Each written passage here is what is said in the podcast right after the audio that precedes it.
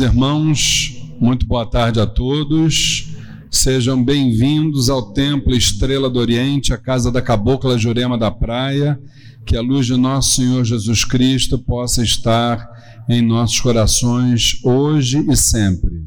Como costumamos fazer no início das nossas atividades, vamos entrar em sintonia com o mundo astral, pedindo a intercessão de Zambi Maior, o supremo arquiteto de todos os planos de Oxalá Todo-Poderoso, dos sagrados orixás de Umbanda, dos mentores e dirigentes espirituais desta casa, a minha mãe, Cabocla Jurema da Praia, o Caboclo Sete Estrelas do Oriente, e todas as entidades que trabalham neste chão sagrado, todas as tonalidades vibratórias que militam na seara espiritualista, umbandista, pedimos que vibrem sobre nós na tarde e noite de hoje, nos permitindo momentos importantes de troca de ensinamentos, de troca de sentimentos, sempre pautados dentro de um respeito, de uma tolerância, de um amor fraterno e que a partir de todas estas sagradas virtudes possamos dar prosseguimento na longa estrada que é a senda através da qual todos nós um dia chegaremos ao pé, aos pés do Divino Mestre. E assim que o Pai Amantíssimo nos permita dar por iniciada mais uma atividade do ciclo de palestras gratuitas do Templo Estrela do Oriente. Que o Pai permita que assim seja, graças a Deus, graças a Deus, graças a Deus. Mas, queridos irmãos, mais uma vez, então, boa tarde a todos, aqueles que estão aqui presencialmente na Casa da Cabocla Jurema da Praia, o Templo Estrela do Oriente, aqueles que nos assistem virtualmente através do canal facebook.com barra Templo Estrela do Oriente, lembrando que a nossa casa há 10 anos, desde a sua fundação, realiza todo o primeiro sábado de cada mês sempre uma grande palestra cujos temas são sempre ligados ao espiritualismo em geral, à Umbanda em particular. E hoje para nós é um dia muito especial, porque nós entendemos que nós não nos encontramos, e sim nos reencontramos, né? Então, a irmã que hoje se reencontra conosco, ela nos foi muito bem recomendada.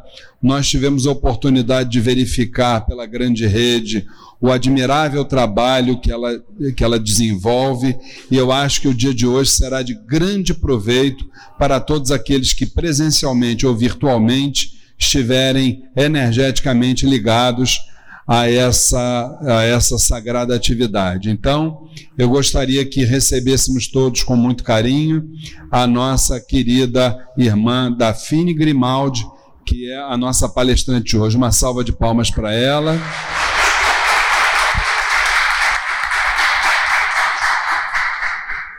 Isso, você ficar aqui por causa do, da, da câmera. Isso. Oi. Oi para quem está assistindo também pelo Facebook. Eu vou propor a vocês só uma coisinha para a gente conseguir conectar, tá? Porque eu não estou acostumada com microfone, nem com público, né? Eu trabalho em consultório, trabalho com um grupo terapêutico, dou workshops, mas para o máximo 10 pessoas e faço canal, faço vídeo no YouTube e para mim é mais fácil. Então, para a gente conseguir conectar um pouquinho, para vocês também conectarem comigo, eu vou propor uma meditação que é tão importante para esse tema que eu vou é, falar hoje. A gente vai aprender sobre ego e consciência, e esse é um tema que a gente ouve muito falar, né? mas a gente é, é difícil integrar integrar mente e coração. Por quê? Porque o nosso mental ele funciona assim.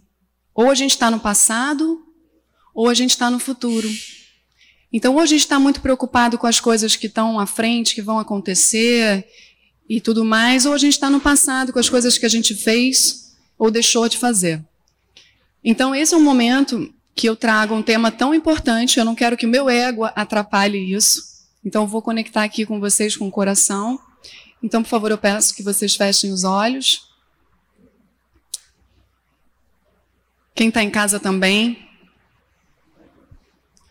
Vamos jogar atenção para a nossa respiração. Perceber como é que ela está, perceber se ela está agitada, superficial, ou se ela está profunda, está de boa, está tranquila. Como é que está?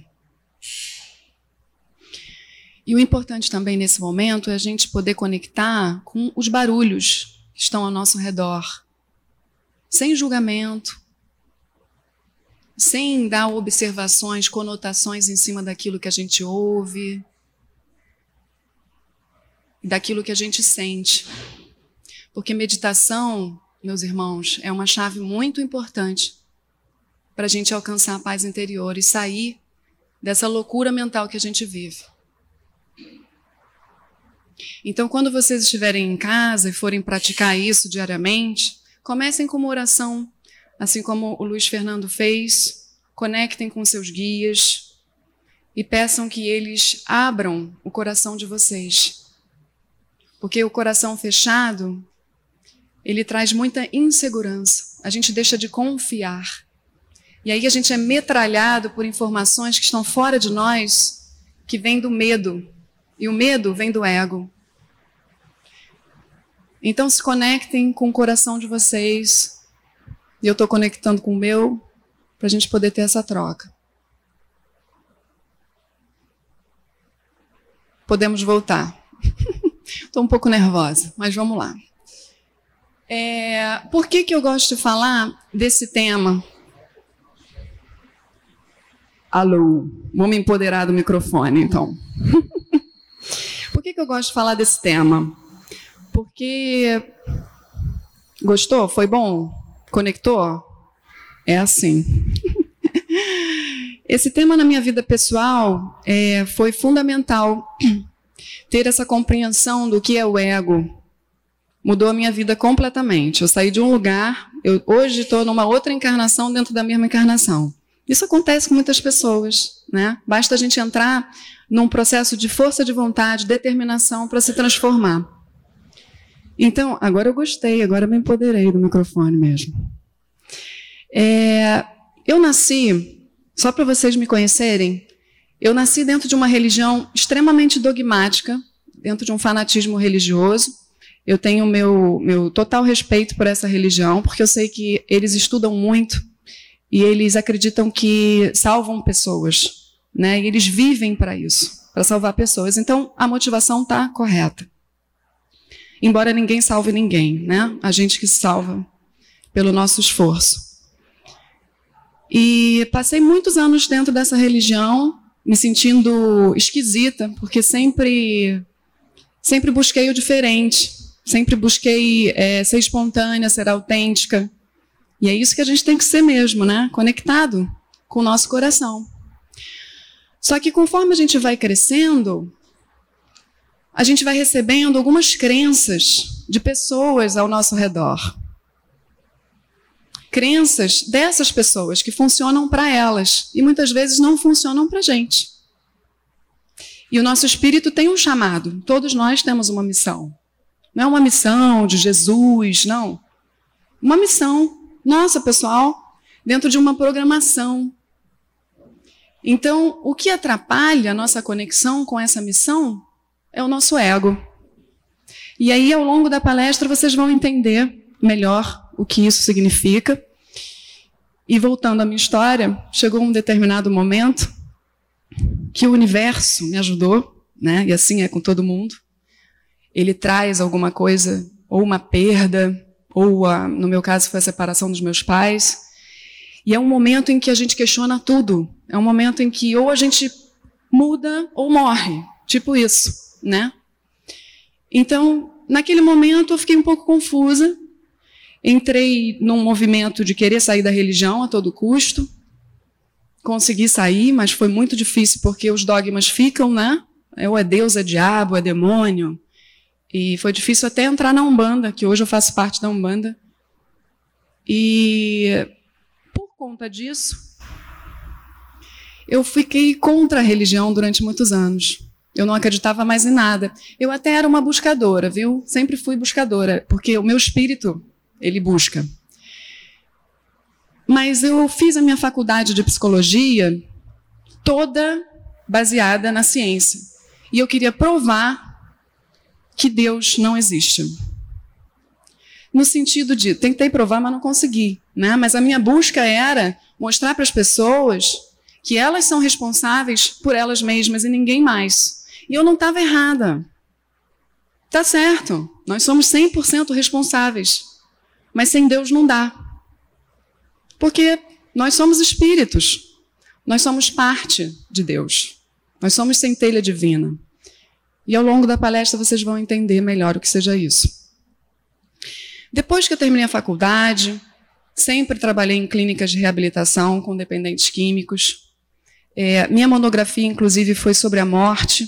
Foi um estudo que eu fiz muito profundo com pacientes pré e pós-cirúrgicos cardíacos. E ali eu queria ver como é que era essa coisa da pessoa que tem fé, da pessoa que não tem fé, dentro de um centro cirúrgico, com possibilidade de morte mesmo. E as pessoas saíam melhor quando elas tinham fé. No pós-cirúrgico, elas ficavam com a imunidade mais alta. Então a fé realmente modifica. E eu pensava, puxa, eu queria conseguir. Eu queria conseguir acreditar. Isso é muito fácil. Eu dizia, as pessoas têm uma bengala aí muito legal, muito boa. E assim fui indo. Sempre fui uma boa profissional, sempre fui. Sempre me destaquei, porque eu sempre fui espontânea, autêntica, conectada. Eu não gosto de não me conectar. Só que eu tratava dependentes químicos, e vocês sabem, né, que dependência química, quem conhece uma pessoa que seja dependente, realmente é uma escravidão, e a gente vai sempre esbarrar num transtorno psiquiátrico ou algo do tipo. Desequilíbrio mesmo da alma, e eu tratava essas pessoas, mas eu chegava na minha casa e tinha cerveja na geladeira. Eu adorava tomar Keep Cooler, que é uma bebida doce, cigarro pra caramba. Eu não sabia, mas eu absorvia muita carga deles. Muita carga. Eu lembro que eu chegava a passar mal algumas vezes, de vomitar mesmo, de ter que ir ao banheiro. Eu não sabia que a gente sofre influência. Eu estava muito preocupada na ciência, ciência, ciência. E aí eu estava esquecendo do quê? Do espírito. Por quê? Porque eu associava religião com espiritualidade. E uma coisa não tem nada a ver com a outra. Nada a ver com a outra. E aí o tempo passou e o universo, de novo, me deu uma nova pancada na cabeça para ver se eu entendia a mensagem. Porque eu, antes de vir, me comprometi. Eu me comprometi a ajudar, assim como, obviamente, todos vocês aqui. Se vocês estão aqui num sábado para escutar uma palestra de uma pessoa que vocês nem conhecem, é porque vocês têm um chamado. Então eu não escutava esse chamado. E essa palestra se trata desse chamado, que é tão difícil da gente escutar. E a gente só escuta através da dor. A maioria das pessoas só escuta através da dor. E aí a dor veio para mim de novo. Eu comecei a perder minhas coisas, perdi meu carro, perdi trabalho, perdi relacionamento. E fui para o fundo do poço quase, tá? Porque só não fui para o fundo do poço porque eu sou leonina, com aquela força que vocês sabem qual é, de leão. E, enfim, porque o meu espírito não me deixa mesmo. Porque eu tenho essa busca Falei, como é que eu posso estar assim? Isso tem que ter uma razão. Ninguém pode chegar nesse fundo de poço dessa maneira. E tinha uma razão. Vocês sabem qual era? O universo sabe como fala com cada filho. Para a gente escutar a mensagem, ele vai falar com vocês de um jeito. para vocês entenderem. Por isso cada um sofre alguma coisa. Comigo foi a perda de um carro que eu precisei pagar, vou terminar agora a última parcela, agora que eu me liberto disso. Tirou meu carro, era tudo para mim. Olha, roubaram meu carro com meu tênis, melhor tênis, a minha casa era meu carro, melhor perfume, tudo dentro do carro. E aí ele me deu esse sacode e eram magias negras feitas para mim, que ninguém é vítima, não, não fui vítima. Eu provoquei isso. Só que eu não sabia. A gente não sabe, a gente fala assim: ai, fizeram magia para mim, a magia pegou, aquela pessoa precisa pagar. Não é assim? Só que aí começou. Quando eu descobri, eu tive que mergulhar dentro de mim para ver o que, que é, porque eu não sou boba.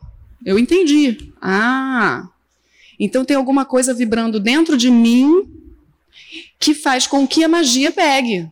Porque não é possível. Uma pessoa que vibra alto, que está conectada. Só que ninguém consegue se conectar o tempo todo, né, gente? Não dá, né? Mas enfim, eu não estava conectada. Eu estava completamente desconectada. Então o que, que aconteceu? Eu era reativa mesmo, eu era egóica completamente. Então, o meu jeito meio respondão, espontâneo, que muitos de nós temos, muitas vezes, fez com que uma pessoa não gostasse e mandasse para mim uma, a primeira magia. E assim eu fui indo. Como eu vibrava na raiva, pegava. E é assim que é. A gente tem que cuidar do nosso ego para que a gente não fique assim tão vulnerável. E é o nosso ego que deixa a gente vulnerável. São os nossos apegos, são os nossos desejos, aquilo tudo que a gente acha que é tão importante para a gente. Eu sou especial. Eu preciso dar essa resposta para essa pessoa agora que ela vai ver. Não vou deixar barato. E aí, meus amigos, a gente atrai isso. Agora vamos entender por que, que eu falei tudo isso. Porque quando eu descobri que tudo era magia e tal, eu entendi que a espiritualidade existia e ela se comunica com a gente. Bom, então eu vou, eu vou cuidar de mim. Eu vou fazer minha tal reforma íntima. Entrei num centro espírita kardecista, porque Exu é coisa de demônio, né? Eu ainda tinha isso marcado aqui na minha, no meu inconsciente. Comecei a fazer minha reforma íntima, e fui melhorando. Até que eu tive que parar minha vida, porque para mim tudo virou espiritual, o que também não é verdade. Depois que eu passei desse período, que eu fiquei em casa, fiquei sem trabalhar, questionei a ciência, comecei a questionar a minha profissão, comecei a questionar as clínicas que eu trabalhei, a forma com que as pessoas ignoram a espiritualidade. Então eu tive que parar para estudar muito, muito, muito. Estudei muito meditei muito, comecei a meditar, minha vida mudou com a meditação. E aí eu comecei a ver minha mediunidade, comecei a cuidar disso. E aí o universo foi abrindo para mim. Hoje, o tempo passou, e eu sinto que a minha missão seja juntar ciência e espiritualidade para o máximo de pessoas que eu puder. Ajudar as pessoas a compreenderem que a ciência é importantíssima, porque nesse tempo eu fiz muitos cursos dentro do holístico, do integral, das abordagens que consideram a espiritualidade. Mas muitos terapeutas holísticos, eles ignoram a ciência. E isso é irresponsabilidade. Então, é, eu comecei a juntar as duas coisas e hoje o meu consultório está cheio, eu estou cheia de ideias, está tudo fluindo, porque eu entendi meu chamado. Mas para eu entender meu chamado, eu tive que descamar meu ego. E não que ele não exista, tá? Eu não me iluminei. Meu ego está aqui. Eu tenho dificuldades, mas eu posso passar para vocês o que eu aprendi. E como profissional, principalmente, tá bom? Hoje eu trabalho no consultório com baralho cigano, fora a psicologia, que é a minha base, né? Eu sempre tenho que alinhar tudo com a mente. Não adianta você abrir um jogo com baralho cigano e não saber usar ele terapeuticamente, então, é legal porque o paciente chega no meu consultório completamente é, identificado com o sofrimento, num limite máximo do sofrimento. E eu preciso ajudar ele a sair de lá. O que, que eu faço? O baralho cigano me mostra alguns, alguns padrões inconscientes para ele poder ver que o psicólogo por si só não pode chegar e atropelar o tempo do, do paciente. O baralho cigano pode. Ele pode chegar, ah, foi o baralho que disse. É claro, isso feito com, com toda a responsabilidade, tá? A outra técnica é regressão a vidas passadas. A técnica que eu utilizo é sem hipnose. É uma técnica que eu retirei da psicoterapia reencarnacionista. Não sigo a risca, mas, mas sigo. É um relaxamento, uma expansão da consciência. Eu respeito a lei do esquecimento. Ela é, ela é comandada pelos mentores espirituais de quem deita. Então, eles só vão mostrar aquilo que a pessoa precisa. Vocês vão entender melhor daqui a pouco, tá? Para que ela saia daquele sofrimento agudo que racionalmente ela não vai conseguir. E a terceira ferramenta é cura. Eu trabalho como médium de cura, mas eu não sabia. Então hoje a minha mediunidade maior é essa. Mas eu comecei estudando mesmo, eu estudei uma técnica de cura. Se chama cura prânica, mas aí meus guias entraram e eles me mostram o que eu tenho que fazer. Tá? Só para vocês saberem quem eu sou, e agora já estou conectado. Vamos lá. Você percebe que tudo é vibração? É, tem que meditar para saber, tá? O importante é saber que quando a consciência individual se funde com a cósmica, a alma não existe mais. Show. Os iluminados. Essa é uma pergunta que eu faço para vocês. Buda, Jesus, quando eles estiveram encarnados aqui na Terra, vocês acham que eles mataram o ego deles? A resposta já está aí, não vale. não, não, não mataram o ego. Hã? Isso, isso mesmo. Eles, claro, que se prepararam durante várias encarnações para que isso acontecesse. A gente está nesse caminho. Olha que legal. Então, a gente pode errar, errar à vontade a gente aprende, erra de novo, a gente vai ficando sábio, a nossa consciência vai abrindo. Então, é, os iluminados, eles se conectaram tão fortemente com a missão deles que eles começaram a servir. Quando o Buda se iluminou em meditação, ele não podia fazer outra coisa a não ser ensinar o caminho. Ele dizia: Olha, a salvação não existe, você vai ter que trabalhar para isso. Você não vai, Jesus não vai voltar. Né? Deus não está no trono do alto ele vai vir te salvar. Você vai ter que trabalhar. E o trabalho, a reforma íntima, é descamamento do ego. Então chega uma hora que fica só aquela força. O ego é força. Então fica aquela força, um empoderamento, só que na luz. Tá? E aí eles não precisam mais voltar. Beleza. Todo ego traz o potencial divino tá? Então, o seu ego tem um potencial divino, o seu tem, o seu também, o seu também. A gente só tem que ver onde é que o seu ego ficou exagerado, ou muito para cima, ou muito para baixo, e você não consegue se conectar. É esse o meu trabalho. Então, terceira dimensão, medo, ilusão, certo? A ilusão faz parte do jogo divino aqui na Terra e está a serviço da expansão da consciência. A ilusão é a nossa grande professora. Através dela, aprendemos aquilo que precisamos aprender. E aos poucos, vamos começando a enxergar além. Por isso, que quando eu falo de mim, quando eu entrei no caminho espiritual, que eu achava que eu tinha descoberto a pólvora, meu ego também se apropriou disso. É esse cuidado que a gente tem que ter. Porque eu comecei a entrar no perfeccionismo. Sabe? Então, eu tenho que me iluminar. Eu tenho que... Gente, não, né? Nem tanto assim. Porque a gente está num lugar que é um convite para a ilusão. O negócio a gente vai caindo, vai levantando né? e vai aprendendo. Se a gente se perde na rigidez, no controle, no perfeccionismo, no medo das críticas, no medo de errar, a gente não entendeu nada. Porque o propósito é errar mesmo, mas aprender, tá bom? E aí tem esse mestre conversando com seu discípulo: Mestre, como faço para me tornar sábio? Boas escolhas. Mas como fazer boas escolhas? Experiência. E como adquirir experiência? Más escolhas. Tá? A ilusão é uma distorção da realidade que pode tomar muitas formas, entre elas o egoísmo, que é a doença do ego. E é aí que a gente quer chegar, né? Porque quando a gente está nesse estado, a gente não sabe. Está no inconsciente. A gente tem a mente consciente e a mente inconsciente. E o consciente são só 10%. E o inconsciente são 90%. Então pensem aí. Quanta coisa a gente não faz no piloto automático e reproduziu e, foi? Quanta coisa a gente não pegou lá de trás, da época da Inquisição, da igreja, como monopólio político? E a gente só repete, repete, repete, medo, medo, medo. Eu não posso. Ai, não é para mim. Eu, não. Fica tudo muito lá longe.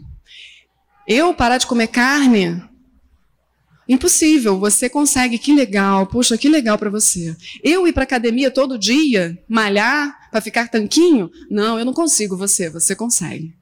A gente se distancia das coisas, do empoderamento. E isso é ego também. Porque a gente pode o que a gente quiser. Basta a gente ver onde é que foram instalados esses nãos. Os nãos na frente paralisam a gente. E a gente está aqui para se empoderar. Então, o que nos prende? Crenças, dogmas, rótulos, julgamentos. A gente fica ali presinho na nossa mente. Só é uma projeção, a gente projeta tudo que está dentro. Então, nosso trabalho é desprogramar crenças e dogmas que restringem e manipulam. É preciso o colapso de um mundo inteiro criado a partir da ignorância. E, através da tomada de consciência, abrir para uma reconstrução interior.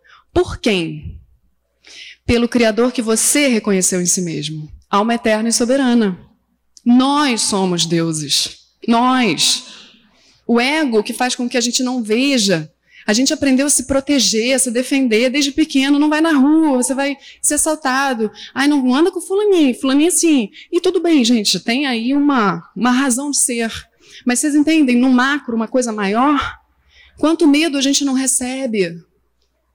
A gente tem, ó, a gente é mestre, só que no caminho a gente precisa de mestres fora de nós. A gente precisa de religião, a gente precisa se conectar com outras coisas para ajudar a gente. Depois a gente caminha sozinho.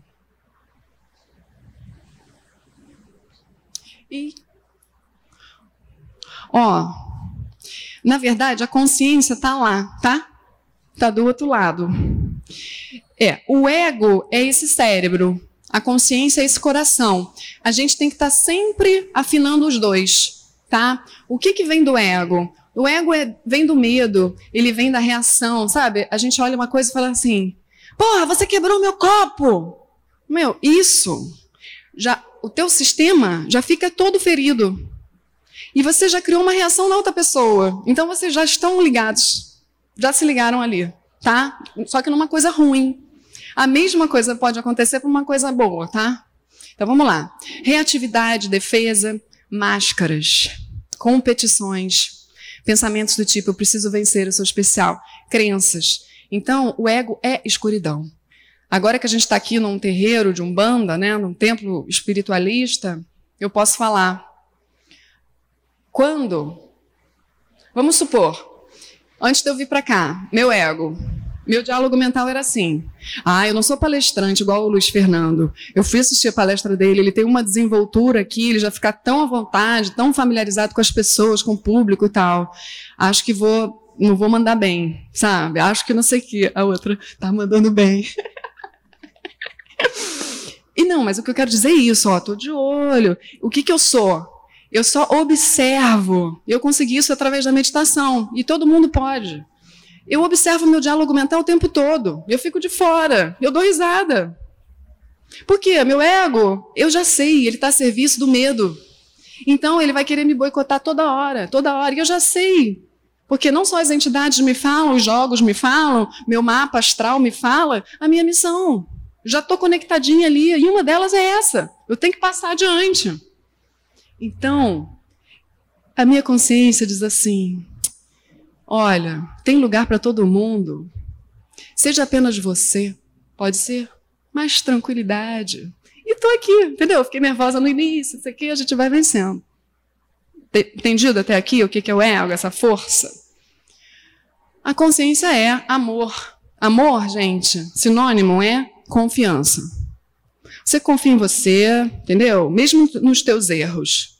Pô, se eu errei, cara, eu não fiz por mal, porque eu estou atenta. Hoje, se eu erro, eu falo, pô, escorreguei de novo, vamos bola para frente, porque tudo bem, entende? Mas é confiar, confiar em você. no teu taco e bola para frente. Outra coisa, amor, coração, confiança, ego, medo, mente. Tenham isso sempre em mente. A gente está aqui para transcender a mente. A gente está aqui para observar a mente. E quem faz isso é a conexão com o divino. Tá? Nós temos que acreditar que nós somos deuses. Acreditar não. Ser. Eu sou. Não é assim? Sem ego, tá? Sem ego. Quer parar? Esse esquemazinho muito simples aí, eu fiz só para vocês visualizarem. A gente sai do ego, já falei isso aí, na verdade. A gente sai do ego, que é instinto puro, tá? Aí a gente vai escolhendo baseado nesses instintos, a gente vai reagindo. Ah, você não quero. Ah, você eu gosto, você eu não gosto. Eu gosto de você, você eu não gosto. A gente ama quem faz bem pra gente, né? Aí você vai selecionando, ah, não sei. Uns você. Outros você fala assim, ignoro. Mas e você vai indo, vai indo. O que, que você está fazendo? Você está se encalacrando ali. Está se encalacrando. Mas tudo bem, não tem problema não, que vamos chegar lá. Nessa, nesse estado egóico, de medo, a gente absorveu muito medo da igreja. Eu faço questão de falar isso, porque até a igreja sabe disso, né? Foi passado, tá tudo bem. Era uma época que eles precisavam dominar e a gente precisava ser dominado. Então, a melhor coisa para você alienar é, é botar medo nas pessoas. Então, assim, Deus o diabo, demônio. Aí a gente vai indo só nesse medo, escolhendo. A gente faz escolhas egóicas. Vocês estão entendendo? Quando eu falo escolhas egóicas, acho que agora está mais claro, né? O termo ego. Tá. E aí, a gente está formando o nosso ego nessas escolhas e consequências. A gente está formando a lei de causa e efeito, certo? Lei de causa e efeito, karma. Então a gente está se encalacrando. Aí as consequências chegam e o que, que acontece? Agora eu vou linkar aquilo lá do início. Eu não falei para vocês que eu saí de um estágio de fanatismo religioso para a ciência e depois eu junto as duas coisas? Não, não. Não juntei religião. Eu juntei espiritualidade. Eu entendi que espiritualidade não é religião. Beleza. Isso é no meu micro. Então eu despertei. Ah, entendi como é que as coisas são. Está acontecendo isso agora no macro, no planeta Terra. A própria ciência vai chegar. Então a gente está nesse caminho aí. Então aqui, nesse meio do caminho de formação do nosso ego, a gente não tinha clareza ainda disso. Agora que a gente começa a ter. Então ali não tinha. Então, essa falta de clareza espiritual fazia com que conse as consequências do, do, das ações egóicas que eu tive no passado batessem na minha porta e eu dissesse assim: ah, eu não fiz nada para merecer isso. Cara, eu vivo uma vida toda para Deus.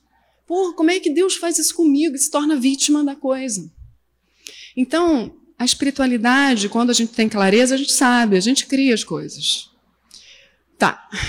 Então, tudo é projeção do ego.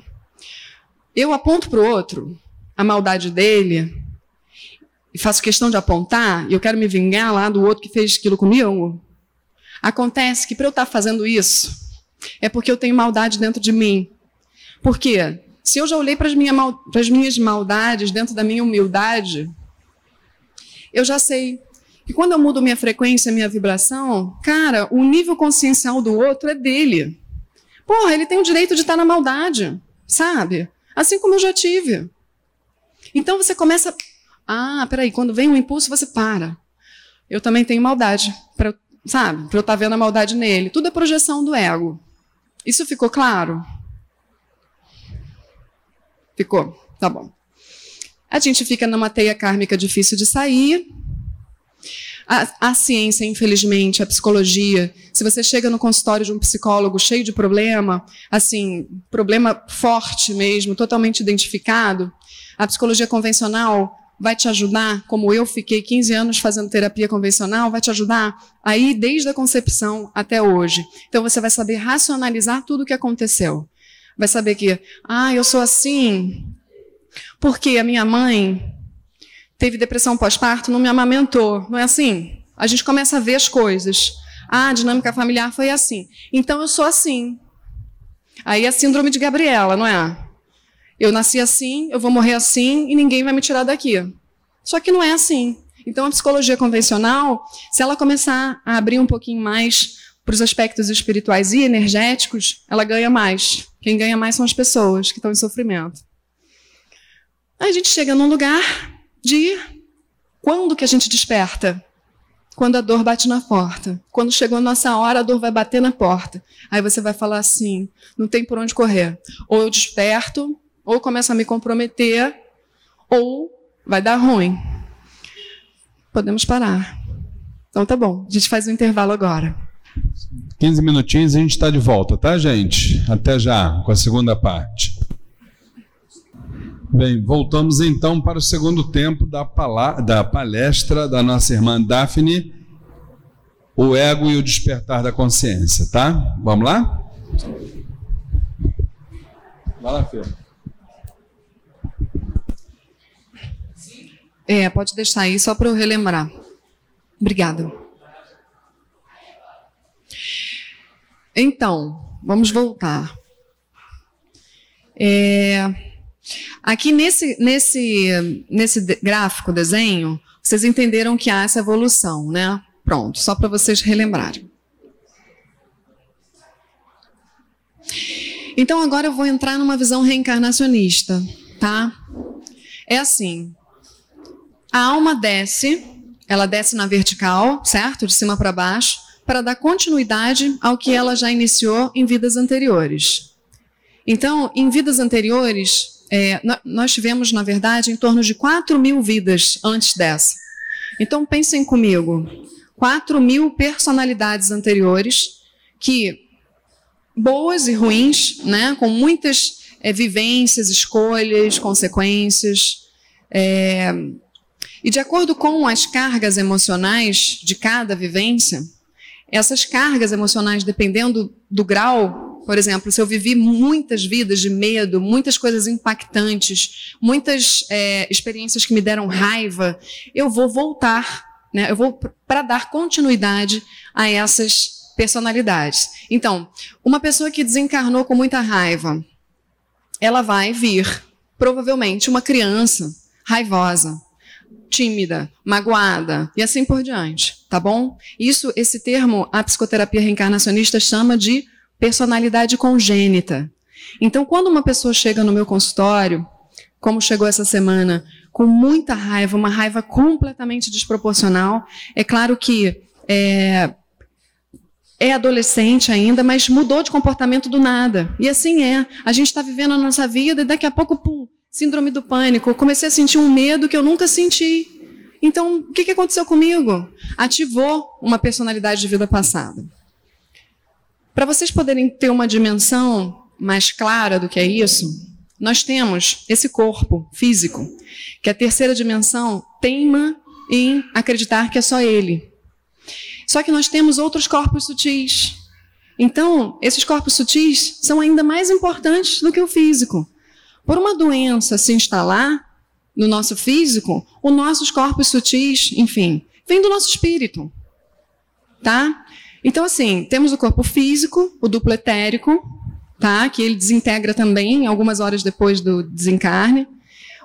O perispírito, que fica danificado de uma vida para outra, a gente precisa continuar. Então, às vezes, eu usei muitas drogas, muitos entorpecentes numa vida anterior, o meu corpo perispiritual vai vir danificado. E assim é, tá?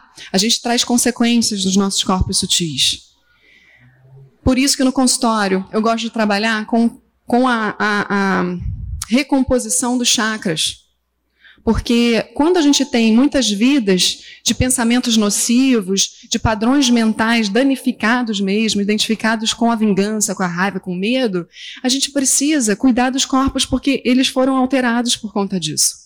Então a gente vai entender agora melhor o poder da mente. Mas aqui o que eu quero que vocês entendam é que nós viemos continuar o que começamos, tá? Então, antes de vir, nós é, tivemos uma conversa, tomamos consciência. Muitos de nós não escolhemos, tá? Voltar. Foi escolhido por nós, mas eu acho que é uma minoria, acredito eu. É, e a maioria escolheu, sim, uma programação e falou: ah, então tá, eu topo. O espírito escolheu.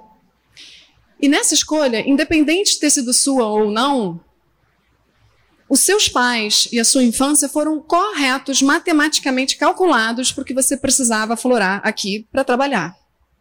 Então, vou usar meu exemplo, vocês já sabem. Eu nasci numa estrutura dogmática, fanática. Como toda estrutura religiosa, é, por mais boa intenção que ela tenha, existe hipocrisia, existe tirania, existe também o lado negro da força. Acabei percebendo tudo isso e me tornando uma pessoa raivosa.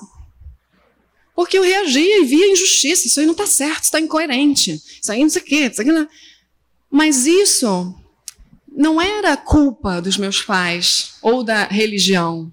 É porque o meu espírito, ele pediu para eu vir justamente nessa estrutura para fazer aflorar esses sentimentos e emoções, esses padrões que eu já trago de vidas anteriores. Alguém tem que fazer aflorar isso.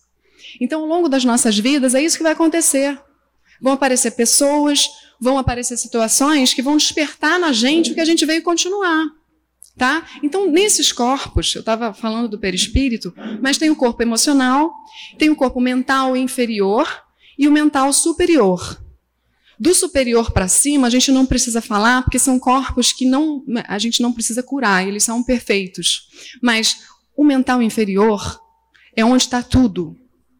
Inclusive, gente, a gente absorve às vezes medos do inconsciente coletivo, de uma mente maior, que é o todo integrado. Então, sem consciência não dá para viver bem, não dá. Nessa transição planetária, onde a luz tem que entrar para a sombra subir, para a gente se limpar, DNA, celular, tudo, tudo está sendo limpo. Então a nossa sombra está subindo, as pessoas estão se matando, as pessoas estão deprimindo. Por quê? Porque estão passando pelo fluxo evolutivo sem a menor consciência do que está acontecendo. É um ciclo se fechando, um novo abrindo, gente. É só isso. Então eu preciso olhar para os meus pais, eu preciso compreender o que foi que meu espírito pediu quando eu era criança. Eu já gostava de dar aula. Vocês sabiam? Eu me afastei disso. Hoje, que a minha missão se conectou, caramba, eu posso dar aula e eu sou boa nisso. Porque o meu ego, as crenças, os medos, os dogmas, eles foram ficando de lado. Mulher, mulher não pode dar discurso. Mulher, mulher não vai para a tribuna lá do, do palanque da religião, da igreja. Quem vai é o homem. Isso tudo estava em mim, não só isso, tá, gente? Isso era uma das coisas. Conforme eu fui descamando e me empoderando no meu espírito, estou aqui. E olha só, o que eu faço com os meus pacientes é simplesmente mostrar para eles o meu caminho. Não igual, porque nós, seres humanos, podemos estudar a psicologia e ver que todo mundo tem ali uma psique, uma mente que a gente pode entrar e tal, e trabalhar. Mas cada um é único, né? Então, eu mostro o que funcionou para mim, que é um caminho que funciona para a maioria das pessoas. Que é o quê? Olhar para a infância, olhar para a criança que você foi. Qual é seu nome? Jaqueline. A Jaqueline, Jaquelininha, pequenininha, ela já sabia o que ela queria.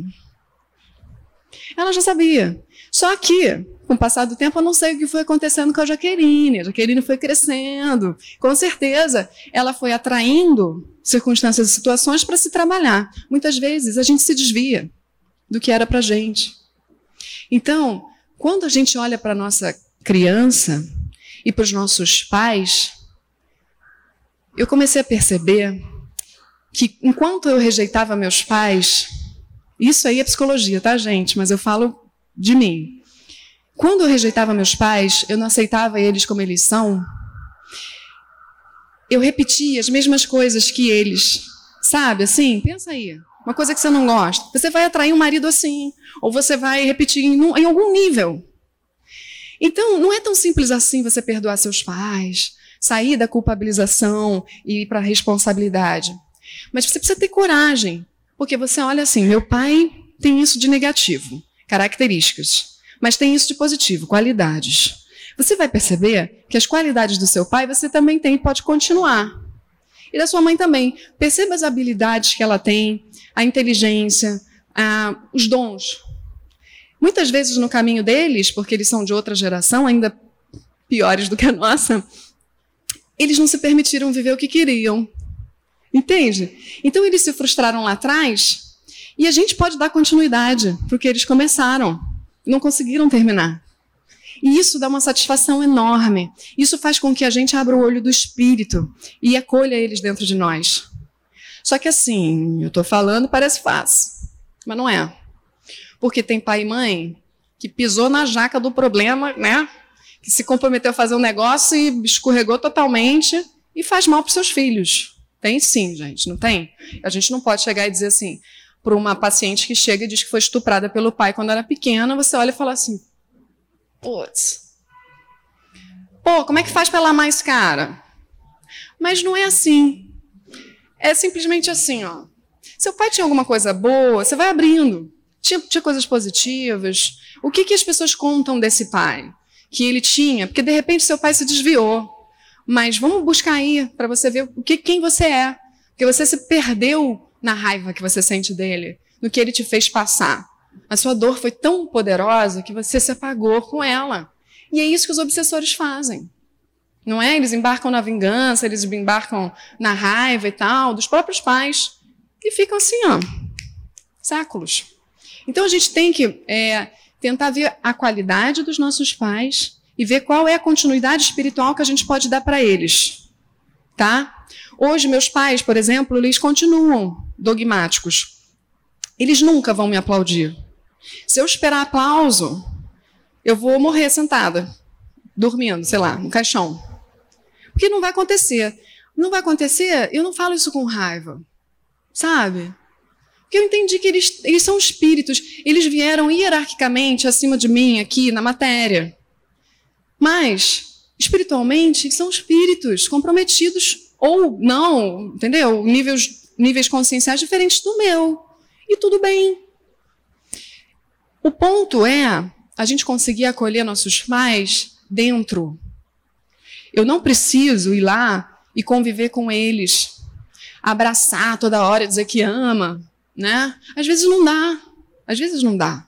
Porque é um ambiente hostil, são pessoas que andam mal acompanhadas é, espiritualmente. Às vezes, porque quando você desperta, é igual um paciente numa clínica de reabilitação. Vamos falar de ciência, tá? Porque é padrão, a gente está mexendo em padrão e mudança de padrão. Um dependente químico pode ficar dois anos internado numa clínica, sair de lá, pronto, meu, pronto. Quando ele chega na dinâmica familiar dele, ele é jogado no mesmo lugar. Não que o pai chegue e fala aqui, toma essa cocaína para você, mas porque o pai não se trabalhou, não entendeu que a coisa é maior do que envolve ele também. E o garoto volta a usar. Então, espiritualmente é a mesma coisa. É, se você começou a despertar sua consciência e percebe que você já não bate mais, os seus amigos já não te fazem bem, seus pais já não te fazem bem, é natural que isso aconteça. Mas aí não cai na cilada do ego, de tentar fazer o que eu tentei. eu tentei, hein? Eu confesso. Vem comigo, que o caminho é esse aqui, ó. Gente, gente, pelo amor de Deus, gente, acorda, cara. Vocês estão dormindo. A humanidade está dormindo. Não é por aí. Porque isso é ego. Não é você que tem que fazer esse papel. Eu só acordei quando eu quis, quando, sei lá, todo mundo cansou de me avisar. Não é assim? Então, é, quando a gente começa a olhar para trás, para os nossos pais, para a nossa infância, para a nossa dinâmica familiar, começa a compreender. Muitas vezes viemos com um pai e com uma mãe que, espiritualmente falando, não teve outro jeito desse resgate acontecer, a não ser vindo com um elo tão grande desses, que pod poderia propiciar pelo menos um pouquinho de amor, porque foi puxado o negócio. Então, eu posso dizer para vocês que eu trabalho com vidas passadas. Antes de eu trabalhar como profissional, eu deitei. Pô, acessei mais de 25 vidas minhas. E muitas estavam lá, meus pais, né? Então não tem como eu hoje olhar para minha infância e falar: vocês são os culpados, meu. Porra, eles estavam fazendo o melhor. E acabou, tá? Pronto.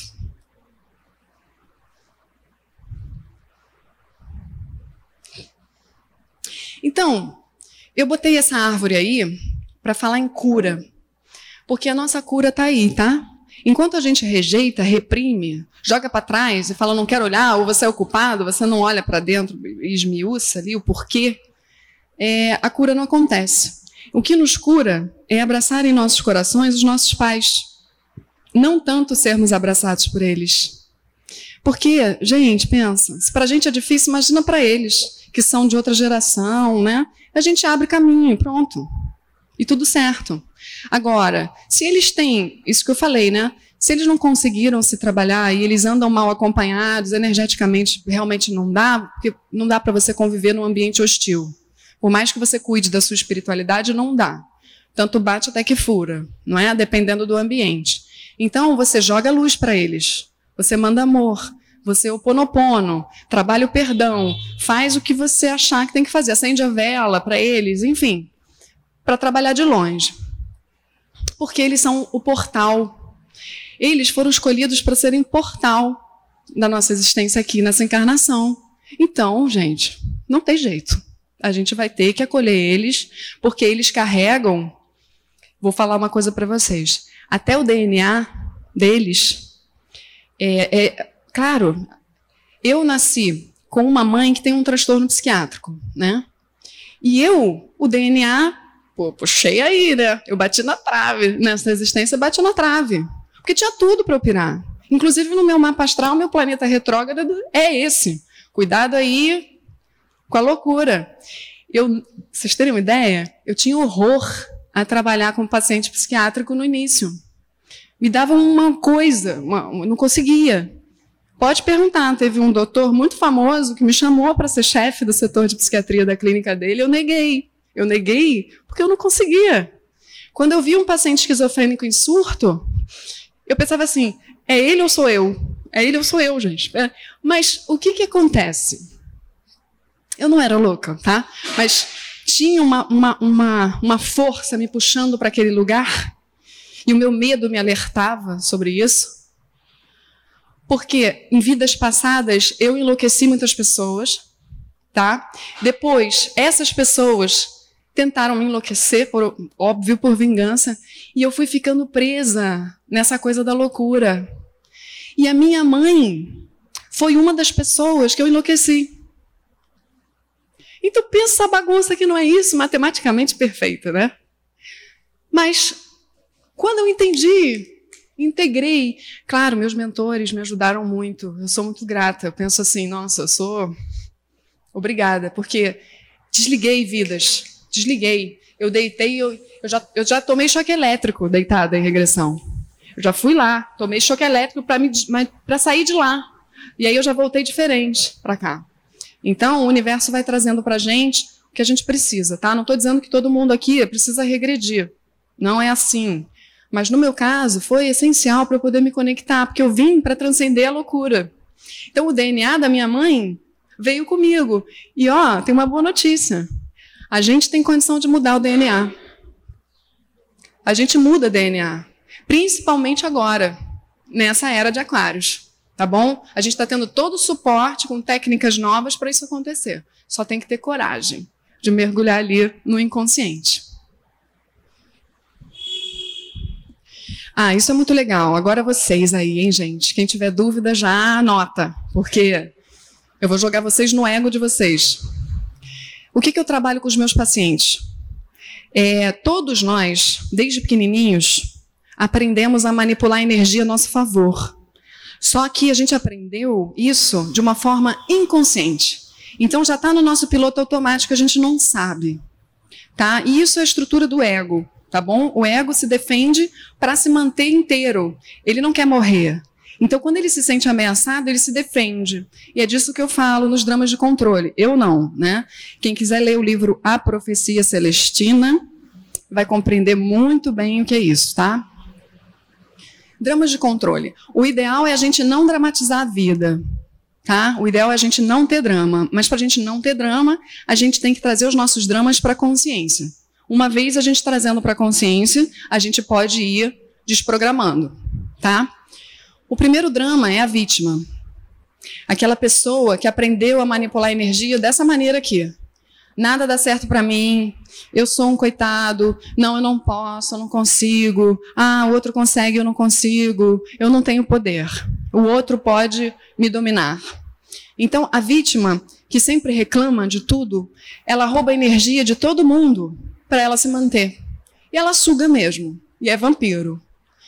Quando vocês se depararem com uma pessoa assim, já, ó, manda o comando mental. Eu me protejo dessa pessoa. Dessa pessoa, não, porque ela não está fazendo de propósito. Ela está fazendo um mecanismo que ela aprendeu desde pequenininha, porque provavelmente ela teve um pai intimidador. O intimidador é aquele cara que. Aquele cara. aquela pessoa. Aquela pessoa que é agressiva, verbal ou fisicamente. Que domina para conseguir a energia dela, para ela, ela se sentir forte. E também não está certo, né, gente? Não está certo porque ela rouba energia mesmo. O distante é aquele que ele pode até frequentar as festas de família, mas ele não está lá. Entende? Sabe aquela pessoa que liga o botão e ah, não é comigo? não estou nem aqui. Ou então se muda de cidade, de, de país, ou então manda dinheiro, sabe? Mando dinheiro, mas eu não me envolvo emocionalmente. O distante, ele é complicado especialmente porque ele parece que está muito bem. Ele parece sempre que é equilibrado, sabe? Aquela pessoa que parece que, pô, essa pessoa aí, ela não oscila, né? Ela é. Só que não é, porque a gente não está aqui para se defender de se relacionar. A gente está aqui para cruzar com o outro, olhar para ele. Hum, o que, que o universo está me mandando essa pessoa chata? Ah, tem que ver. Você vai lá, se relaciona com a pessoa e descobre o que está dentro de você que te incomoda tanto. Então, você se distanciar das pessoas é muito grave. O crítico ou interrogador aquele que fica buscando coisa para você, tá errado, entendeu? Nunca tá bom. Então, o intimidador e o crítico são ativos. A vítima e o distante são passivos. E um puxa o outro, até você se dar conta de que é você que atrai. E aí você muda o teu padrão, você passa a atrair outro tipo de gente. Por isso que eu falo que é tão importante quando a gente entra no processo de expansão da consciência espiritual, a gente perder amigos e deixar eles irem. Deixa aí, entendeu? Você, os familiares te criticam, você deixa eles irem. Porque você está acendendo. E tranquilo, mariposa gosta de luz. Quando eles quiserem luz, eles vão vir. Não tenta tirar eles da treva, não. Deixa eles lá, tá? Porque você tem que se preparar muito para entrar na treva e sair ileso, tá? O triângulo dramático é, é mais ou menos a mesma coisa, só que é uma outra teoria. Então, ele coloca de outra maneira. O que eu acho que é mais legal a gente falar é o do salvador e do herói, que na verdade eu acabei de falar. É esse. Eu preciso salvar minha família. Eu sou a pessoa que vai salvar essa família. Eu vim com esse papel. Então, eu sou o pai dessa família está se identificando, né? Está identificando alguém aí que eu não sei quem é, gente, que ela nem consegue se aguentar ali. Tá bom. Pronto. Tá beleza. Podemos passar. Então, gente, como despertar? Olhando para dentro. É pela dor ou pelo amor? Na terceira dimensão, a gente está muito iludido, então a gente geralmente tem que tomar uma cacetada para acordar, né? Mas é, a fórmula está aí. A gente precisa trazer para a consciência as nossas sombras, tá? Você traz para a consciência as suas sombras, seja através de meditação, terapia. É, você pode sentar com pessoas que te amam muito, que você sabe que te amam, e perguntar para essas pessoas: o que, que você vê em mim de negativo? Senta com seu marido que te ama, que não seja um abusador, manipulador. Senta com ele e no amor, o que, que falta para eu melhorar para você? E aí, você vai escutar algumas coisas que dói no ego. Dói no ego. Você fala, não, não, a tendência é você dizer, não, não, não, não sou esse arrogante aí. Mas escuta com amor, pega e vai meditar. E peça ajuda, tá? Saiba que essas sombras aí não são você. Na verdade, você está acostumado, é, na sua ignorância, na nossa ignorância espiritual, acreditar e se identificar com o sofrimento. Então, quando a gente vê uma pessoa arrogante na rua, a gente fala, nossa, que arrogante. Mas a gente também é arrogante. Então, quando a gente olha para nossa sombra, traz ela para a superfície e trabalha, quando a gente olhar para o arrogante, a gente vai falar assim: nossa, coitado, tadinho, quando ele descobrir. E, e você fica de boa com o arrogante, você até entende, porque as pessoas que mais sofrem são as pessoas raivosas. Eles botam essa máscara de explosão e realmente, quem não está ligado que eles estão na ilusão, sofrendo por dentro, é revida ou não gosta, ou, sabe, deixa eles isolados, mas eles sofrem. Então tem que ter muito amor por essas pessoas. Embora, gente, falar é fácil. Então, acolha as sombras, não lute, tá? Cara, eu não posso ser assim. Meu Deus, como eu faço essa pessoa sofrer? Eu amo essas pessoas, eu não posso ser assim. Eu sou um lixo. Não, não. Se você lutar dessa maneira contra você mesmo, porque essa força vem do seu ego, então não dá para você lutar. Você acolhe.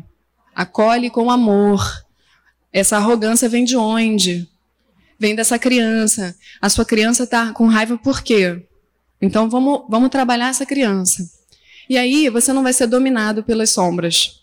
Tá? Numa síndrome do pânico, o tratamento, claro, tem que começar com medicamento para tirar a pessoa da crise, mas fora que também acessa vidas passadas e tal para desligar, mas a pessoa tem que aprender que aquele medo que vem, às vezes sem explicação, ele precisa ser acolhido, ele tem uma mensagem ali atrás, entende? O medo é provocado pelo teu ego, então se separa, observa, por isso que a meditação é importante. Você tem que observar seu medo. O medo está chegando. Caramba, que que, onde é que eu estava fazendo? O que, que foi que disparou? Senta quieto, entra em contato. A raiva também, só que é mais difícil, né? Você controlar. Mas você acolher com amor os seus sentimentos ruins é essencial, porque as emoções, elas existem para a gente sentir mesmo. Não está errado você sentir raiva. Não está errado você sentir medo. Antes dessa palestra, eu falei com a minha preta velha, Maria Conga, e ela disse para mim que o medo que eu sinto me protege. Porque, realmente, eu já caí naquela arrogância de achar que eu sou leãozão, entendeu? Cheia de potência e tal. E o meu medo de voltar a ser aquilo me protege daquilo. Então a gente tem que ter coragem de olhar para a sombra para poder ter essa sacação. Então é, é despacito, gente. É devagar. A gente vai passito, passito, tá bom? Beleza, tá bom.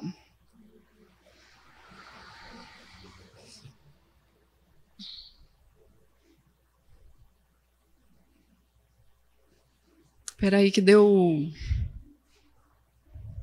deu ruim. Eu vou puxar na minha cabeça aqui qual é o próximo slide. Só que. Vê aí, eu tenho um. O próximo slide. Ah, então, esse é o Jung, gente. Jung, Jung dizia assim: não há despertar de consciências sem dor. As pessoas farão de tudo, chegando aos limites do absurdo, para evitar enfrentar a sua própria alma. Ninguém se torna iluminado por imaginar figuras de luz mas sim por tornar consciente a escuridão. Então, é claro que no processo vai ser desagradável. É claro que o planeta inteiro agora está sofrendo com esses políticos corruptos vindo à tona. É melhor que venham à tona. É melhor que mesmo o mundo pareça caótico, porque a luz está entrando e a besteira, a sombra, a impureza está subindo. Então, vamos acolher isso. Vamos passar por isso conscientes. E isso no nível individual também. Ao invés da gente se deprimir, puxa, cara, eu preciso fazer alguma coisa, mas eu não consigo. Então teste coisas que você nunca fez. Vai lá descobrir o mundo, porque está nas tuas mãos. E essa é a hora do novo. E você se permitir o novo entrar. Vamos lá. Já está acabando, tá? Já estou no finalzinho. Então Jung falava isso, que a psicologia no futuro será é, será de estudar as determinantes espirituais do processo psíquico. Então a gente chega nessa hora. A, o psiquismo, a psique, a nossa mente, precisa ser estudada com o olhar do espírito. Rapidinho para vocês entenderem dentro da cognitivo comportamental, que é uma abordagem da psicologia, o que, que acontece com a gente, tá? Um paciente chega com comportamento disfuncional. Eu não consigo parar de usar drogas. Vou dar um outro exemplo porque esse é muito complicado. É um comportamento compulsivo por chocolate, sei lá, uma coisa assim, tá? Então, duas pessoas entram numa mesma sala. E nessa sala tem um quadro. Ok. Uma pessoa vai olhar para o quadro e vai interpretar, de acordo com o que ela tem dentro dela, que esse quadro é bonito, esse quadro é bom, esse quadro é belo. A outra pessoa, que tem interpretação ruim dentro dela, ela vai dizer assim: puxa, que quadro feio, que quadro tenebroso. Sentimento bom, sentimento ruim. Comportamento. Nossa, fica lá, contemplando o quadro, um desbunde para a alma e sai super bem. A outra ficou com medo, teve síndrome do pânico ali, um ataque de pânico, e foi para o banheiro para molhar a nuca e tal, ok? O que, que, é o meu trabalho e o trabalho de qualquer terapeuta? Entrar na interpretação das pessoas. Por isso que a gente não, a gente não tem que estar tá nem aí para o que o outro pensa da gente. A não ser que seja uma crítica construtiva de alguém que ama a gente, beleza. Mas assim, o julgamento das pessoas depende do que elas têm dentro. Isso é tão complexo. Por quê? Porque a interpretação depende das crenças, de tudo que ela absorveu dessa e de outras vidas. Então a gente não tem menor controle sobre o que os outros vão pensar. Tá? E o pensamento é o ensaio da ação. Então a gente tem que se cuidar. O próximo slide é isso. É, pode passar o próximo. Não era, gente. O próximo slide está mais na frente. Mas ele diz que a gente tem que orar e vigiar os nossos pensamentos. A verdade é essa, tá? Porque o que a gente pensa, a gente atrai.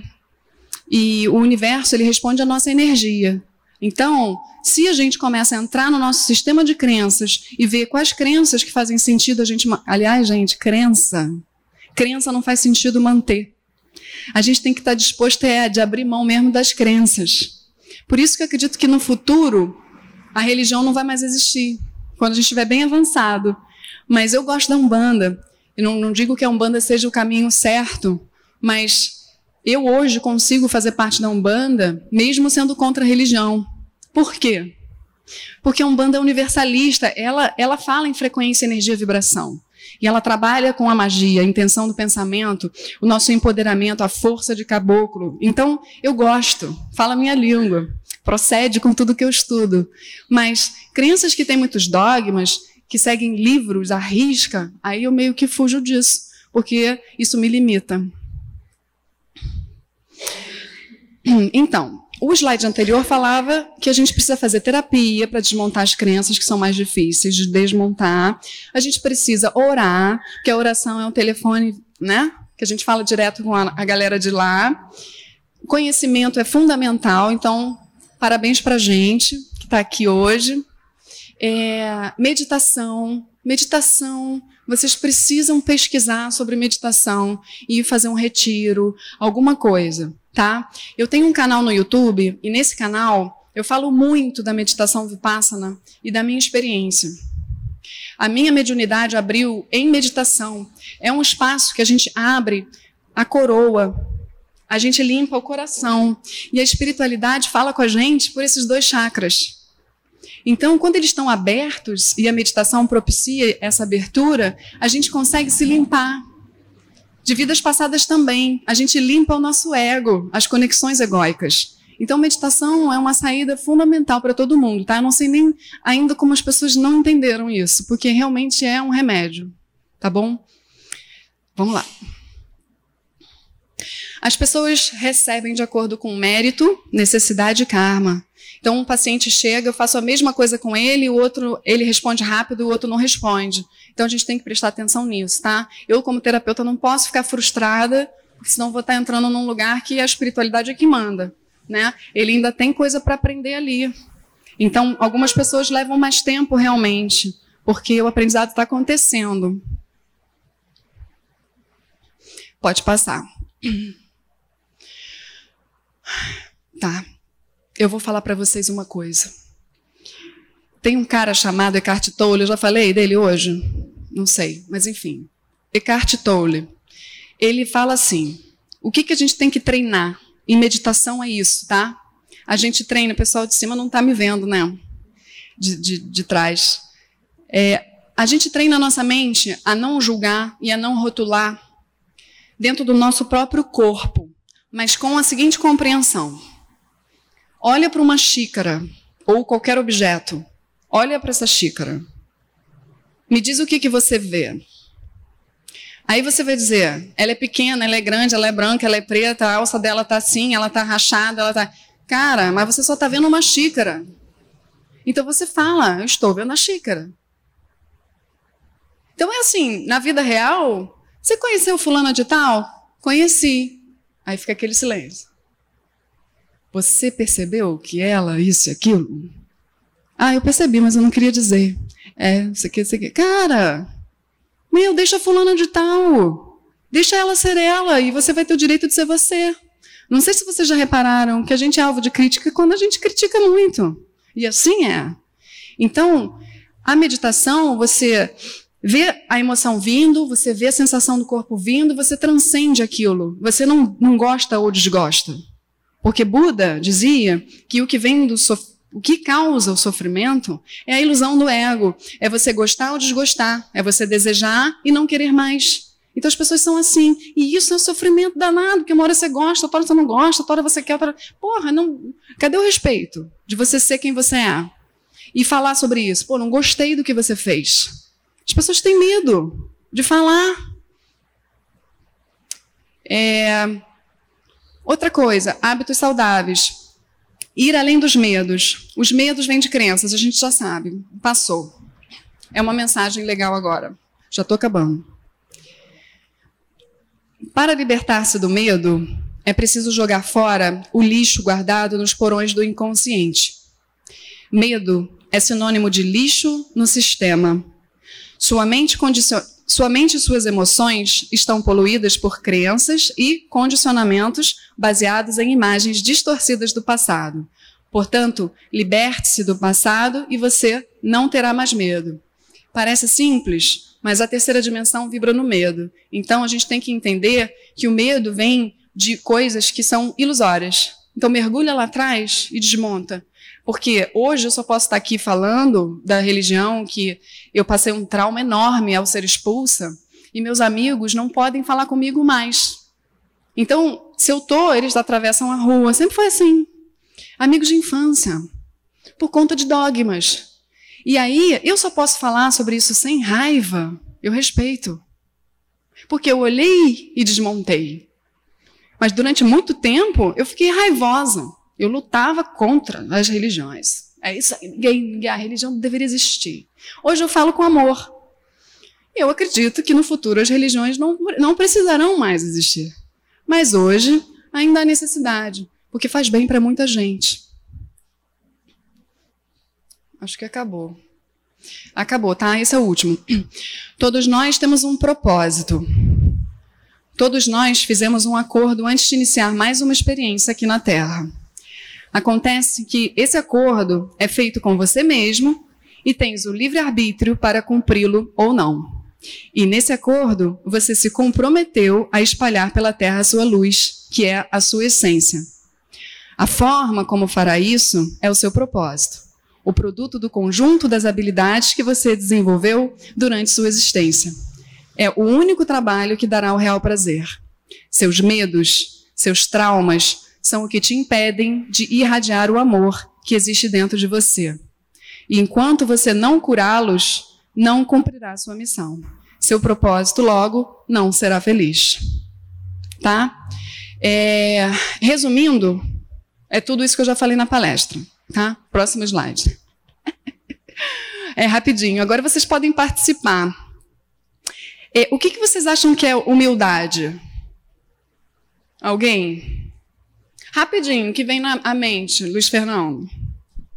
Olha, acho que ser humilde é buscar a oportunidade de aprender.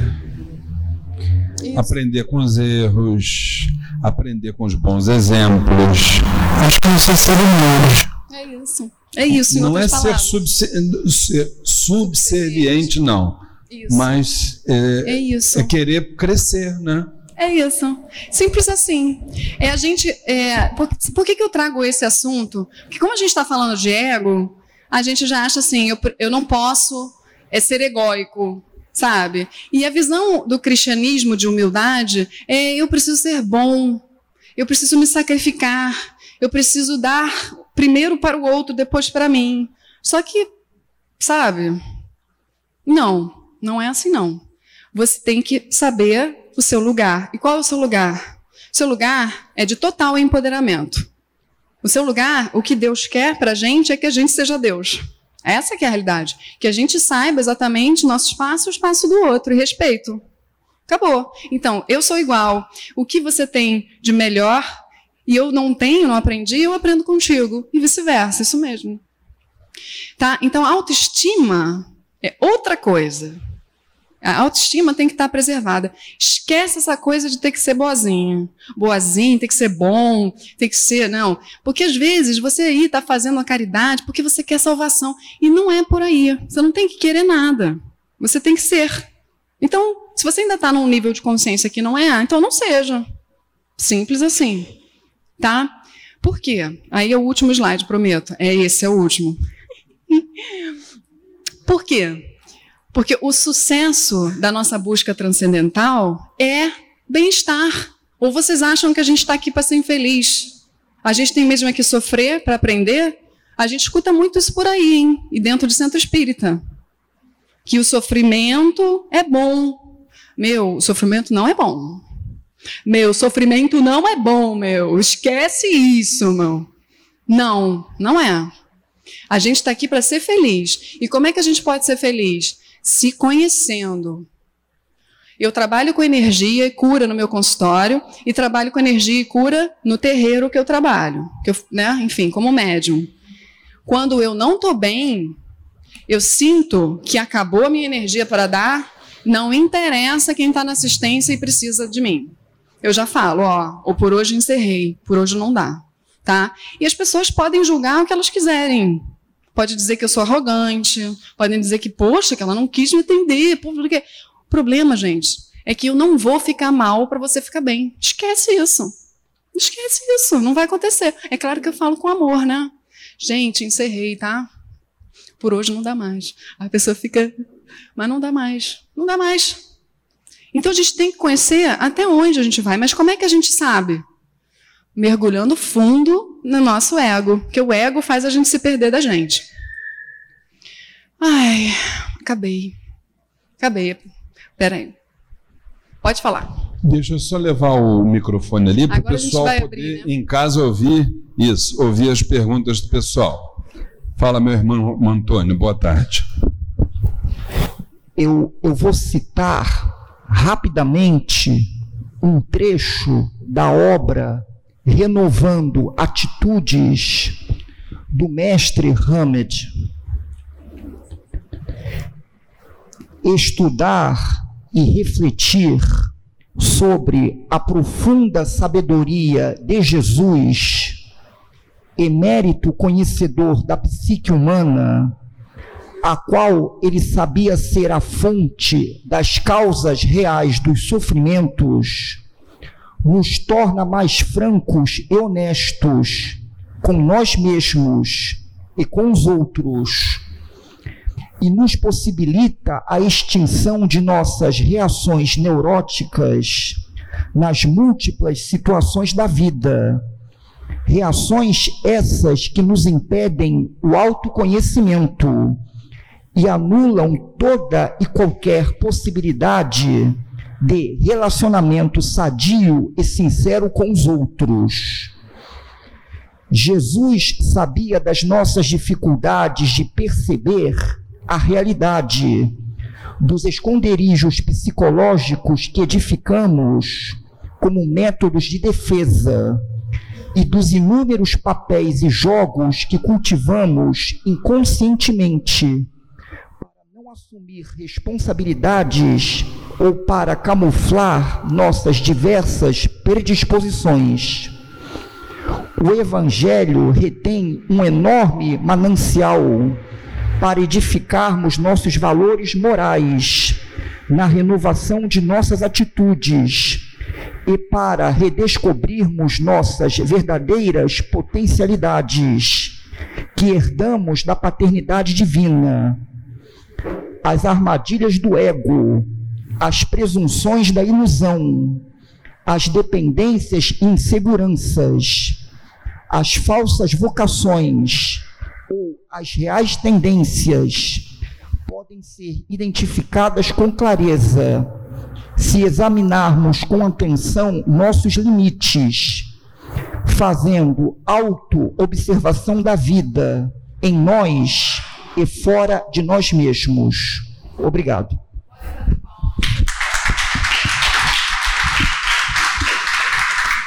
Depois eu vou querer anotar, porque é Jesus, né? Jesus é o cara. Ele já sabia. E, e, na época dele, as pessoas não tinham condições de compreender o que era energia, frequência vibração, o que era ego, o que é consciência. Hoje a gente consegue, mas naquela época não. Então, deu o que deu, ficou uma baguncinha aí no meio do caminho.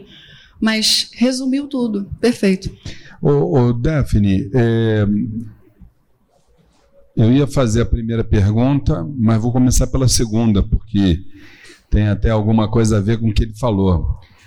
A gente observa o trabalho de muitos irmãos nossos, aliás, admiráveis trabalhos de irmãos nossos, terapeutas, que, que nos alertam sobre a necessidade da reforma íntima. Só que a maioria a gente observa que eles falam sobre a necessidade, mas não falam como nós temos que fazer essa reforma íntima, porque cada ser humano é uma individualidade e às vezes o remédio que é para mim não é para ele e por aí vai. Como é que você vê essa, vamos dizer assim, essa lacuna que está ficando aí e muitas vezes é, as pessoas até não despertam porque não estão sendo orientadas como deveriam ser. Como é que você vê isso? Muito oportuno. Obrigada. Né? Isso. É, eu, eu, já tive até algumas discussões sobre isso dentro dos cursos de terapeutas holísticos que eu frequentei. Porque falta o embasamento científico, a psicologia. Porque você não tem como um paciente acessar uma vida passada e deixar isso solto. Porque os mentores trazem como uma possibilidade de abertura da consciência. Para abrir a consciência, o nosso irmão ali bem colocou, a gente precisa adentrar as crenças, o ego, onde é que está a neurose, onde é que ele está preso ali. E aí a vida passada faz sentido.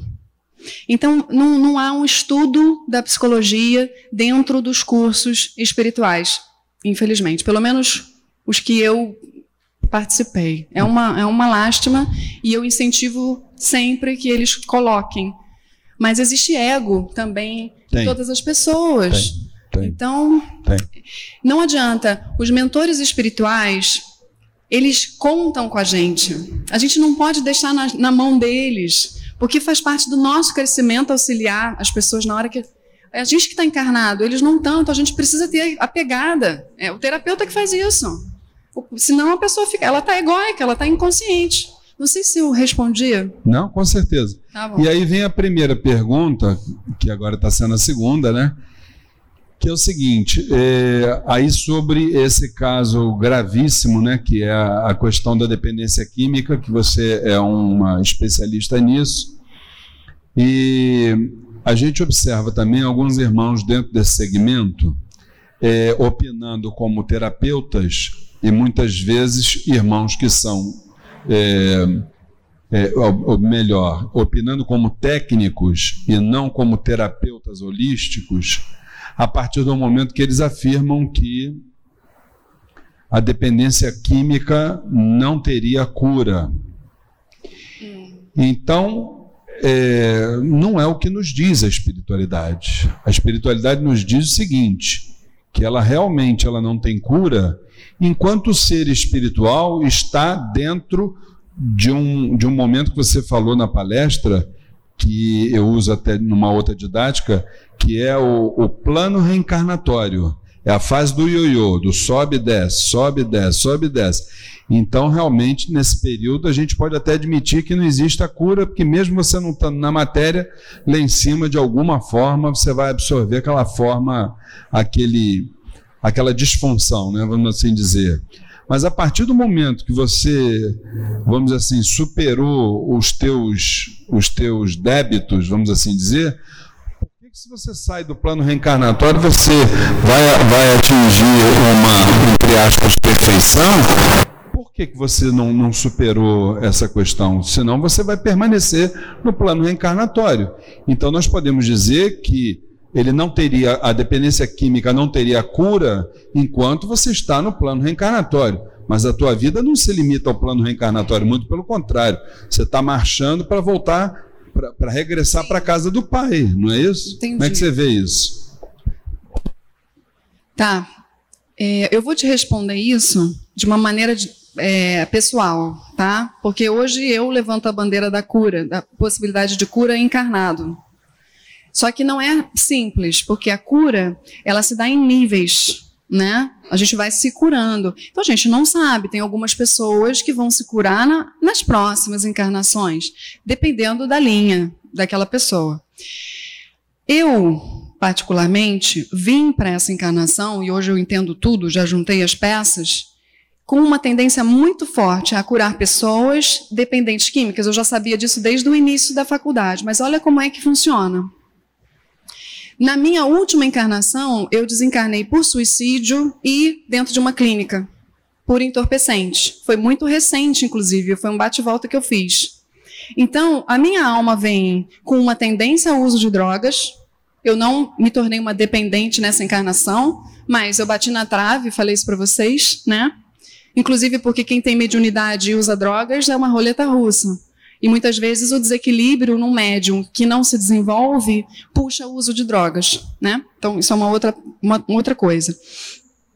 Então, no meu caso, quando eu acessei as minhas vidas passadas relacionadas ao abuso de drogas e também a tendência à raiva e revolta, que são duas coisas que andam juntas, tá? É, eles desligaram lá, no meu inconsciente. E aqui eu já senti automaticamente a diferença. Então eu parei de usar. Eu não, hoje eu não bebo nada e não foi porque eu me esforcei muito para parar, não. É porque simplesmente desligou. O que acontece é que a dependência química, você tem uma alteração química no cérebro que faz com que você precise. Por isso é uma doença e precisa de medicamento, precisa de controle. Não é assim, tá? Ah, eu estou pregando a cura da dependência química. Não, não, não. Tá. Mas, o que, que acontece?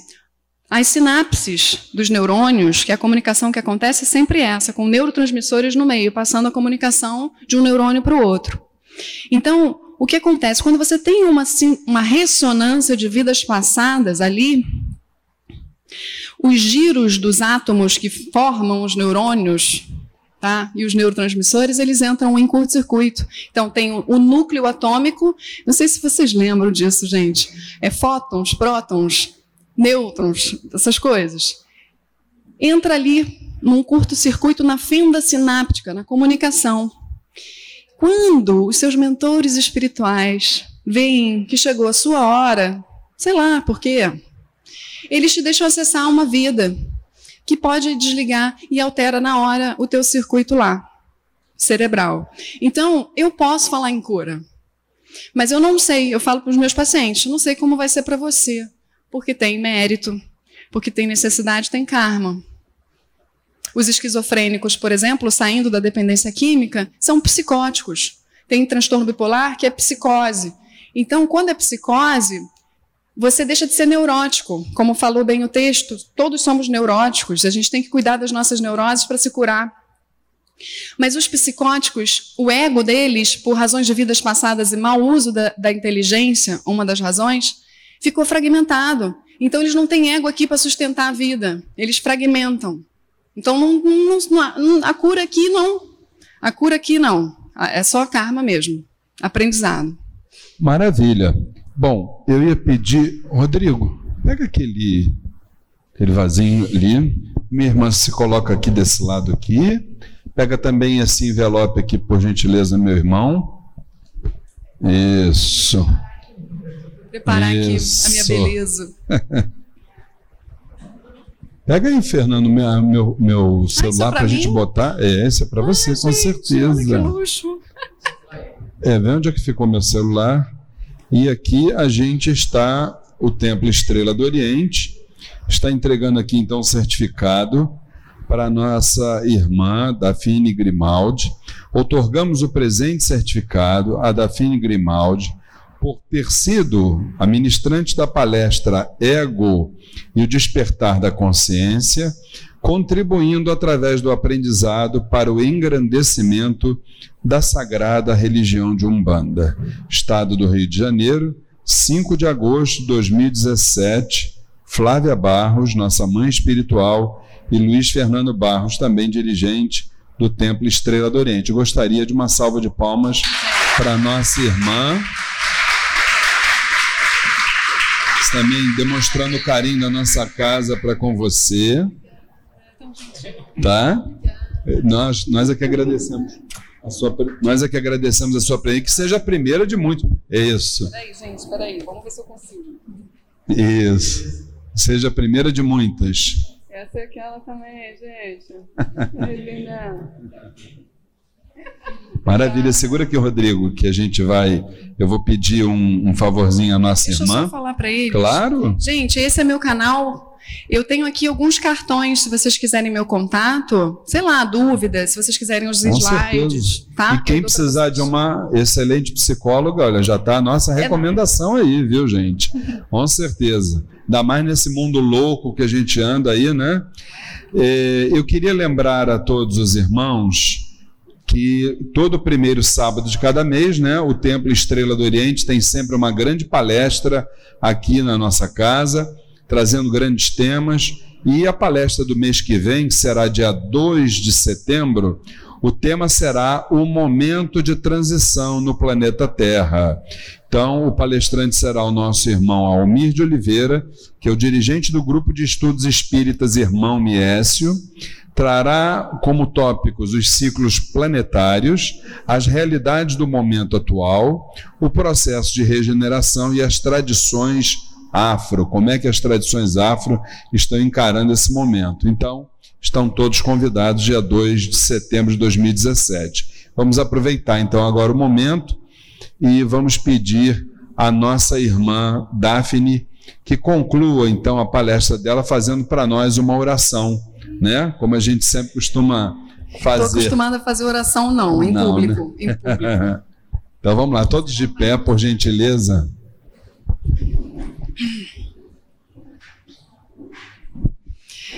É, com os nossos corações são, né, com os nossos corações cheios de alegria, de entusiasmo, de conexão com a vida, com a nossa essência.